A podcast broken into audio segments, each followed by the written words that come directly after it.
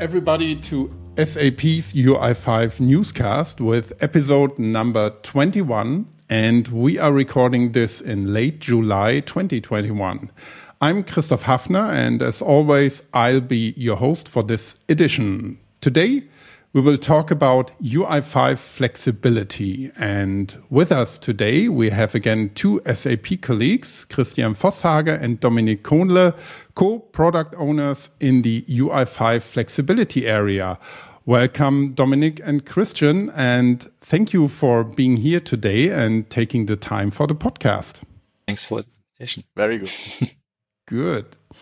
So before we talk more about flexibility and what it is all about. I think our listeners might want to learn a bit more about you guys. Could you please make a quick introduction round first? Who wants to start?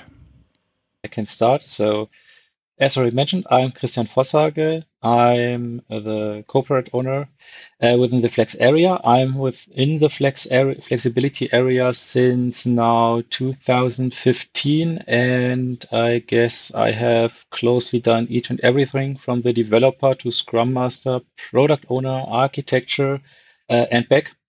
And with that, I yeah have some kind of experience, and I'm happy today to share some of these. Cool. Okay, Dominik. Yeah, hi also from my side. My name is Dominik, and uh, as already mentioned, I'm uh, the second product owner here in the round. I am concentrating on uh, processes and uh, deliveries in our team as well as infrastructural topics. I joined SAP as well as the Flex area in 2016 and same as Christian, uh, came across different roles within the team, like the Scrum Master, Quality Engineer, and now also the product owner. The only thing I have not yet experienced is being an architect. So let's see what the future brings. okay, there's more to come. Thank you so much for this brief introduction. And yeah, let's just uh, jump right into the topic and the very beginning of what flexibility is. What does it actually mean? So maybe you can describe the term a little bit, and um, as well, who can benefit from it. So for whom is it good for, and for what is it good for? Who wants to take this one? Christian, do you want to start? Oh, I can. So in general, whenever you build an application, and especially if it's not some uh, fancy uh, native mobile application for consumers, like uh, for listening a podcast, you actually well have to develop an application like business use cases, uh, and in the end, you have a lot of companies which are not just having one flow, which are uh, maybe have different processes, uh, different things they focus upon, and thus they they struggle with some basic uh, applications which with where you have one fits them all. Thus, uh, the customers have the problem. You have an application, and somehow you have to adjust your processes to the application, or other way around. You as an application developer struggle with having multiple customers. And if you are lucky, each customer has only one direction to go. Most of the time, it's more. So you as a developer have actually to decide which customer you serve with their needs and others maybe can't serve anymore because you're going into the wrong direction for them. And um, that's the reason why we actually came up with enhancing UI5 with supporting also uh, on top of the normal application development, also the possibility to adjust applications, meaning that developer can adjust delivered applications further or even end users without technical knowledge can adjust them further without the need of code. And all this comes on top, comes for free. As soon as you meet some prerequisites, we definitely talk about and um, then we we store just the adjustments in a modification free and stable way. So meaning whenever the application is updated, you do not have copied the coding and are in the problems with adjusting again or even in merging the code, but uh, everything comes on top and we do the best uh, that the application is still running and your adaptations, which are still applicable, are applied. And Can you maybe um, outline um, a little bit more in, in detail the benefits for um, the customers? What is really on the customer side there, which makes it yeah, important to use or to make use of flexibility? In general, it's it's the way how fast you can adjust your application as well as you can adjust them at all. I know when I started here and also beforehand, I had a lot of times heard uh, also on university the, the wording for most customers, so for most businesses, it's cheaper to adjust their business model to the applications because then they can use these applications more efficiently than actually adjusting the applications to their business use case. And with, with flexibility, we actually try to turn this around to say, okay, it's very easy to adjust the application to your needs instead of, well, forcing yourself to do so. Mm-hmm. So that means processes can stay the same, processes which are in my company since years maybe and are also yeah, valid.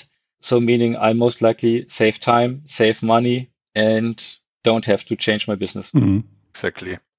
I mean, you can try to imagine how expensive it could be to just add one or two fields to a standard application uh, when you first have to, let's say, ask your UX designers where the fields should be placed on the UI. Then you have to go to your IT department and make a development request. Uh, you need to wait for your developers. You need to wait for them to do the testing and the deployment as well. And um, after that, you might still experience some kind of issues, troubles, or whatever. And uh, you might have to go another round through your IT department. And uh, it might take, I don't know, two weeks, three weeks just to get a simple field added to the UI. And for that, the idea was, wouldn't it be nice to have some kinds of tools which maybe also are, let's say, WYSIWYG tools. So what you see is what you get to enable different personas to just do the changes on the UI directly without maybe even the need to know how exactly the, the infrastructure behind or the application itself from a coding perspective works. Mm-hmm. So you can just open the application and maybe also during the runtime of the application, you can just change the UI, adapt it, add fields, rename some things, however you need the application to fit your business processes activate your changes, and with that, the life of your end users is already improved in a very short time and without uh, the need to uh, yeah, pay a lot for your IT department in that situation. Mm-hmm. Yeah. And that's only the story if you actually have an IT department. If you don't have one, you are completely up to external sources, meaning we have to ask the application developers or even ask uh, IT businesses to adjust things. And then you have another party in the game at all. Exactly. Then it's even more expensive hmm. and time consuming. Definitely. And I think we can't say it often enough also to the listeners who might not be that experienced with business software. It's really a different story than, yeah, having some standard software where you just use it as it is and you have as an end user, especially, but also as a company, you have to change according to what the application requires and not what you require or what you demand. For business processes that you mentioned, it is really crucial to have that flexibility. And um, I mean, what we should also mention here is that um, some processes in a company are really critical to run the business at all. And uh, to support this, I think um, adjusting the, the software is still um, a very important point. And there we are really already in yeah in my next question that I wanted to ask you on the one hand why flexibility? Why do we need it? I think we gave already some uh, basic answers on that but how did it start with UI5 flexibility? Can you maybe explain or outline a little bit the history the story?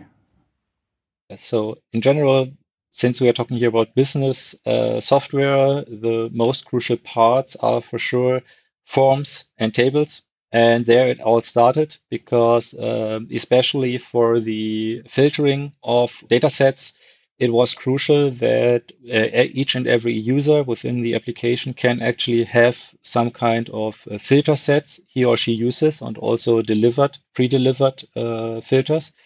And um, most frameworks actually are built in a way that you actually have a filter, but if you want to filter something, you, well, have to implement the complete filter logic. You just get a control which shows you you can enter filter values and the properties behind it, but how to save it is actually completely up to you.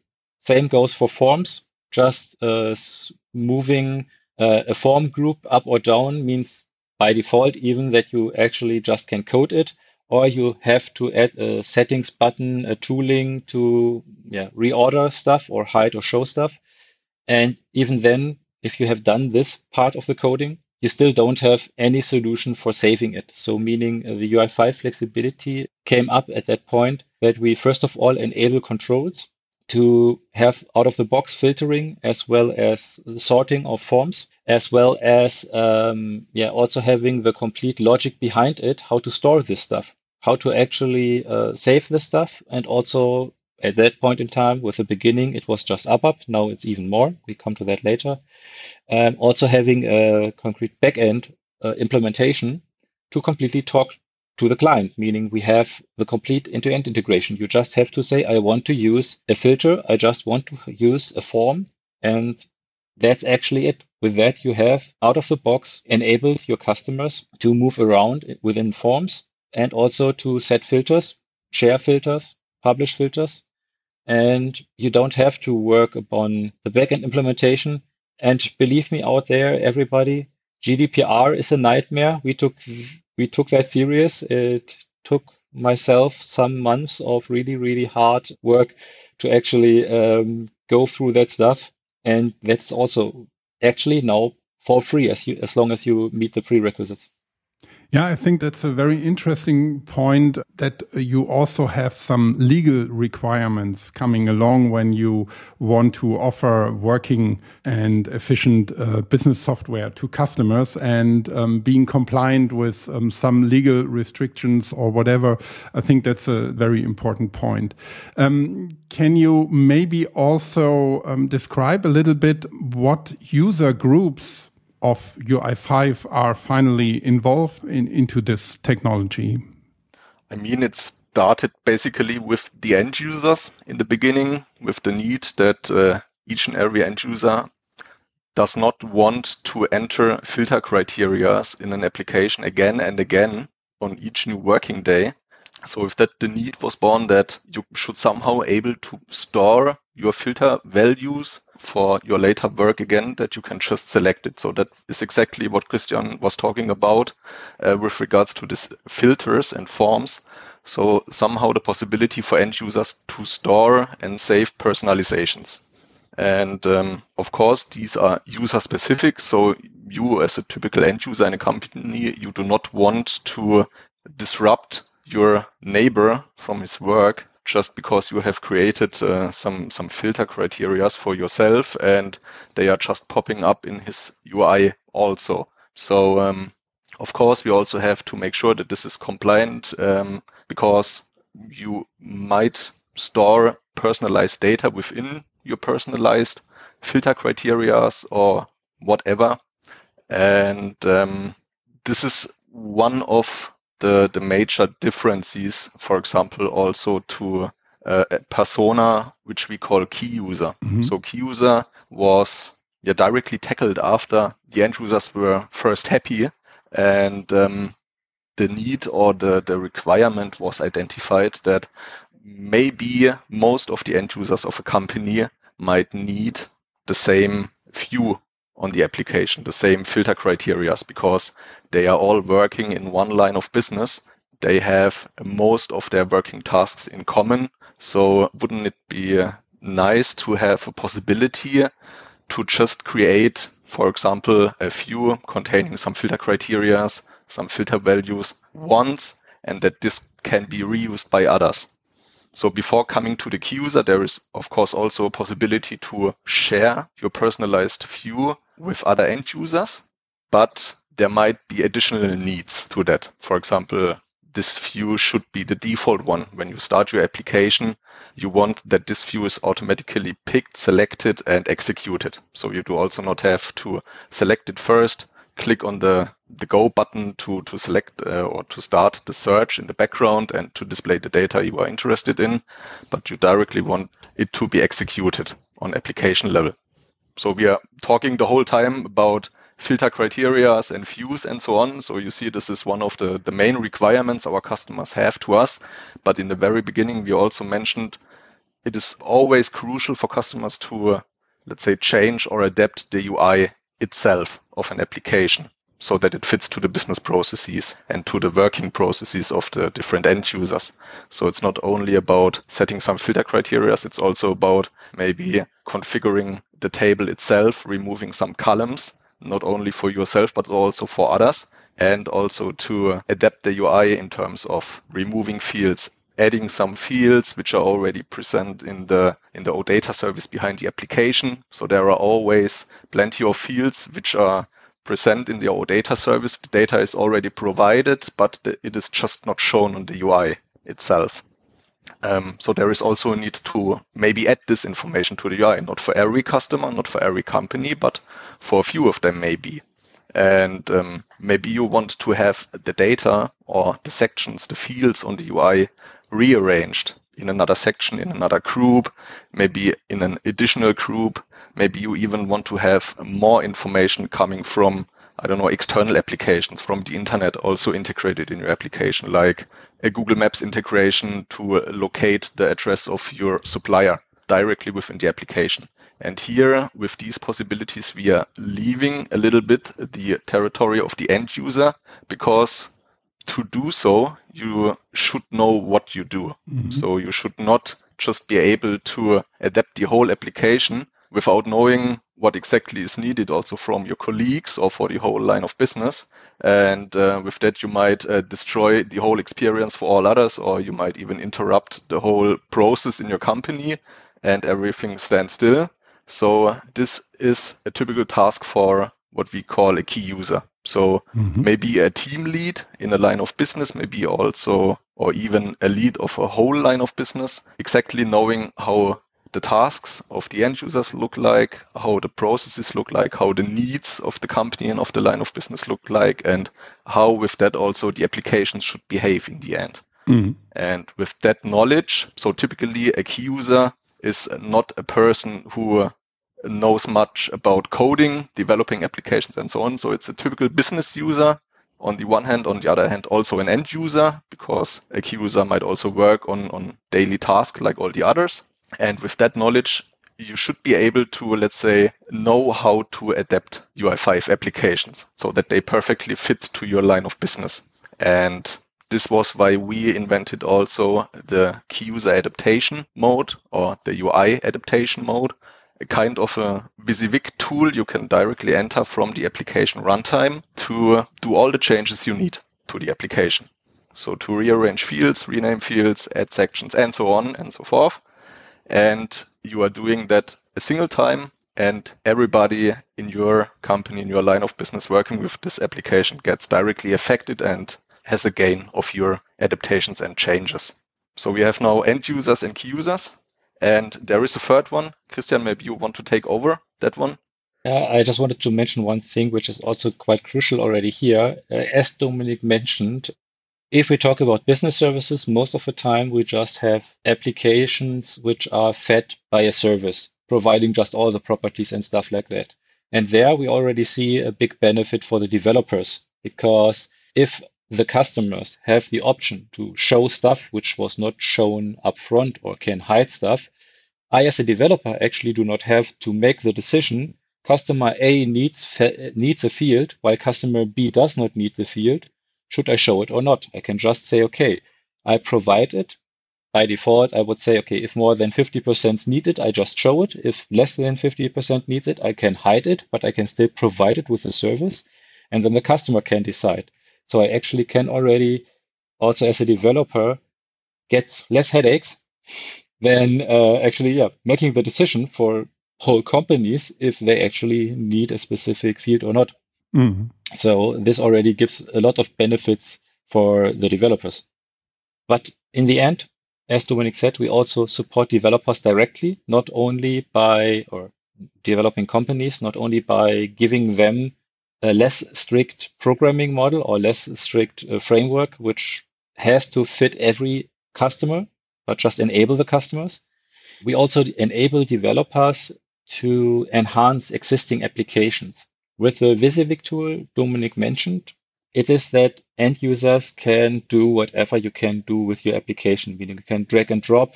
You can, with a right click, get submenus and say, okay, I want to remove that entity or I want to change a label by double clicking on a text and retyping it. Also, valid point is if I rename it, there should definitely, there is a translation process behind it. So meaning as soon as something is saved on our side, it's a default translation process so that also other uh, language speaking colleagues can see it in their native language as soon as it is translated. But in the end, the developer maybe want to also enhance the application and has the knowledge to code, has the knowledge to know what is a model, what is an XML view or a fragment, what is a controller, and also know how to yeah, code against these.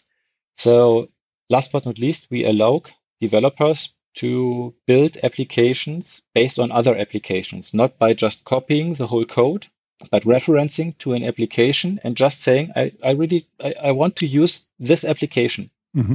completely. But please, in the delivery section where I have an address, I want to implement a fragment which shows me Google Maps or whichever map provider you are using. And you can integrate that one. So this is definitely something where you need coding because you, you have somehow to access the data. You have to know uh, how you collect the um, yeah, the address from the different fields from your service and feed it into maybe an iframe or whatsoever to show the map.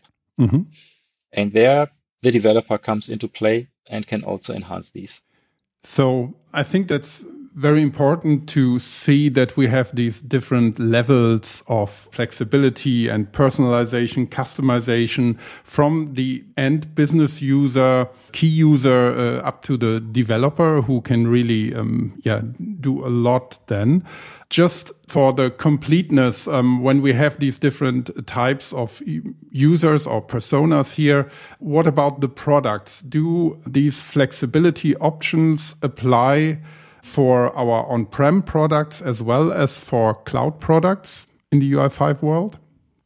Yes. So in general, um, the UI5 flexibility is a mixture of uh, yeah front end back end coding. So there means uh, this means that some parts are independent. Like um, if I do something within the IDEs, we are coming to which one maybe in, in some minutes.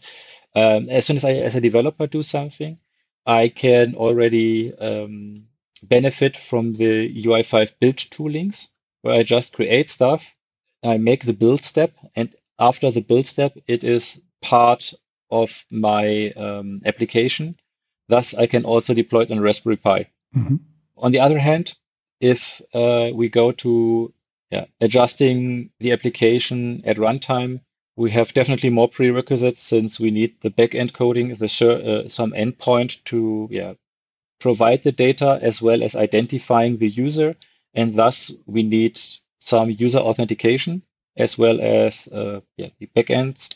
And this is uh, available on premise and in the cloud on S4 ABAP stack within the Fiori Launchpad, as well as in the business technology platform within the Launchpad services.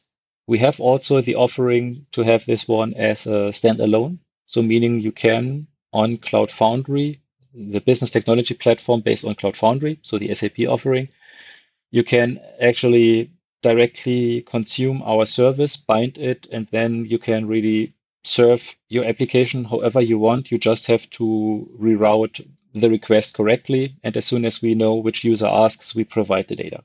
Mm-hmm. Okay. I mean, we, uh, we, we could simply fill a whole section, I guess, with only talking about the different stacks we are on. So it's very important to mention that, but um, maybe just to to summarize it a little bit. So it it all depends also on the tools which you are using as a end user or as a key user or as a developer. Because imagine you are running or you are executing a UI5 application within your browser. As a typical end user, you normally do not even have a clue on which backend system this one is executed or served from. So you, you do typically not know your environment. And when also talking maybe about the Launchpad on the business technology platform, which is uh, able to, to integrate applications from all different landscapes, this gets even more difficult. So a UI5 application itself normally tells you nothing about the environment it is executed in. And um, this is one thing we also, of course, want to support from UI5 flexibility side. So if you are using UI5 and um, you want to personalize something on the application, or you are a key user and you want to use key user adaptation to adapt the application completely, best way you might not feel that you are currently based on an ABAP system or whether you are currently running on the business technology platform on Neo or on Cloud Foundry, it should always feel the same for you. For developers, of course, they are typically running in uh, IDEs and um, afterwards deploying their applications to whatever stack.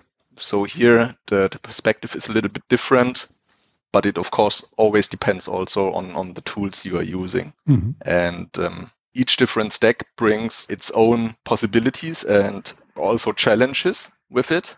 Of course, in an, in an um, whole integrated ABAP environment where you have access to, to everything within the system, to, to the roles of the users, uh, to the authorizations, also to uh, other applications or solutions like uh, the Fiori Launchpad itself, and uh, also the, the personalizations which the user has done to the Fiori Launchpad or to whatever else, it is way easier to also integrate, of course, the, the flexibility features. Like, for example, imagine you are a key user on an application which is executed on an ABAP environment and uh, you want to create a view for your end users, but not for all of them, only for the ones which are assigned to a specific role, for example. So here when talking about an ABAP environment, it is way more easier to uh, provide such features where you, for example, have to first look up the roles of your different end users because they are as well integrated in the same system environment. But when talking, for example, about a business technology platform where the architecture is totally different because there we are talking about microservices, which typically do not know each other, then that's a complete other situation. Same, for example, with transport mechanisms, which are, of course, an important part of ABAP-based environments like S4HANA or S4HANA Cloud, but not yet on the business technology platform. So we have to think about here, uh, what if users or customers do only have, for example, one account on the platform and um, they are not able to uh, use it as a dev environment and they might have a separate one which they use as a prod environment. No, they just have one account in which they execute their business tasks and processes, but uh, in which they also might need to do some adaptations or some changes or extensions. Then we might need to think about different ways how we can support them. For example, by not directly releasing changes a user has done, but first saving them as a draft so they can be verified also together with others before being activated for the end users and before affecting them and their work. So this is quite a complex topic. Mm-hmm. I guess bottom line is that there are a lot of different stacks we are on. We provide different features depending on the stack's need. But since we talked now, I guess roughly 10 minutes about that, everybody forget most platforms are supported because with all the stuff we have done there and the UI5 flexibility also part of UI5, it is you build your application once and it works on all these stacks. Exactly. Mm-hmm. Period. So just if, if it's enabled, it works or we screwed up. Hopefully not. No, actually now it works. So everything is fine, hopefully. On the other hand, um, if you would actually build such a solution yourself, you have two options. Option A means you really bind yourself to the technology you're currently de- de- developing upon, or uh, also could result in not reaching some customers. If I just develop an ABAP solution and my customer, potential customer number two says, sorry, that's nice that you have an ABAP solution, but I'm running on the, on a cloud platform, then maybe I can't serve the application to him. Or on the other hand, if I want to support him and have developed all this on my own, most likely I also have to develop the backend part at least twice. Okay, so just to recap a little bit what we um, were talking here about for this concrete work and applying um, uh, flexibility. So uh, on the one hand, in the on the developer part, in the design time, um, working in an um, IDE or an, in, in our app studio, there you you are doing these enhancements of existing apps, for example. And um, then we have this runtime mode where key user adaptation takes place and the end user personalization of UI as well. And the complete thing is, of course, available and running on different stacks, such as uh, S4HANA on, on prem or S4HANA cloud or the business technology platform. Okay, so I think we have got a nice overview and introduction into this topic. And this was actually the goal for today. Um, uh, we do not have the time to go in each and every tiny detail, but um, maybe we can make a follow up on this. But anyway, is there any other uh, information or important thing you would like to share with our audience in addition? Rick, want you have the close word, closing word? You can if you want. So, okay. So, in general, all we talked about here is that you have, as a developer, a lot of options to actually provide additional capabilities to your application. And most of them come out of the box when you use the right controls or even by just having the application with one major prerequisite, and that is uh, also mentioned in our documentation, I guess, a lot of times use stable IDs. So meaning um, most of flexibility relies upon a stable ID that a control can be found again, even if a user restarts the application. Without these, uh, we don't have a hook to identify that this field is really the field which was moved last time. And as soon as you do these, Uh, provide these stable IDs, you already provide this functionality. And especially if you're an application developer and not knowing where the customers maybe use your application, you maybe have already provided a new feature and help the customers a lot if you provide it, or the other way around. If you don't have provided, you actually have provided your customers a harder life. So keep that in mind. Well, yeah, great. Thank you so much. And I think that's all great stuff. And with these, um, yeah, uh, closing words uh, about stable IDs, I think we can come to an end for today. So thank you so much again, Christian and Dominik, for sharing all this knowledge with our listening community here. And as always, for everyone who is interested in more detailed information about this topic of UI5 flexibility, you will find all the important links in the show notes. And let me thank you, dear podcast listeners, for tuning in. And we hope that you can take some helpful information and inspirations out of today's podcast and that you've got at least a first overview on this very interesting topic. And you'll find our podcast amongst many others, meanwhile, on open.sap.com slash podcasts. And of course, on Apple Podcasts, Spotify, or any other podcast directory or podcatcher app. So, yeah, what else do I have to say? Have a good time and take care until next time. Thank you guys and bye for now. Thank you too. Thanks for having us here and thanks everybody for listening.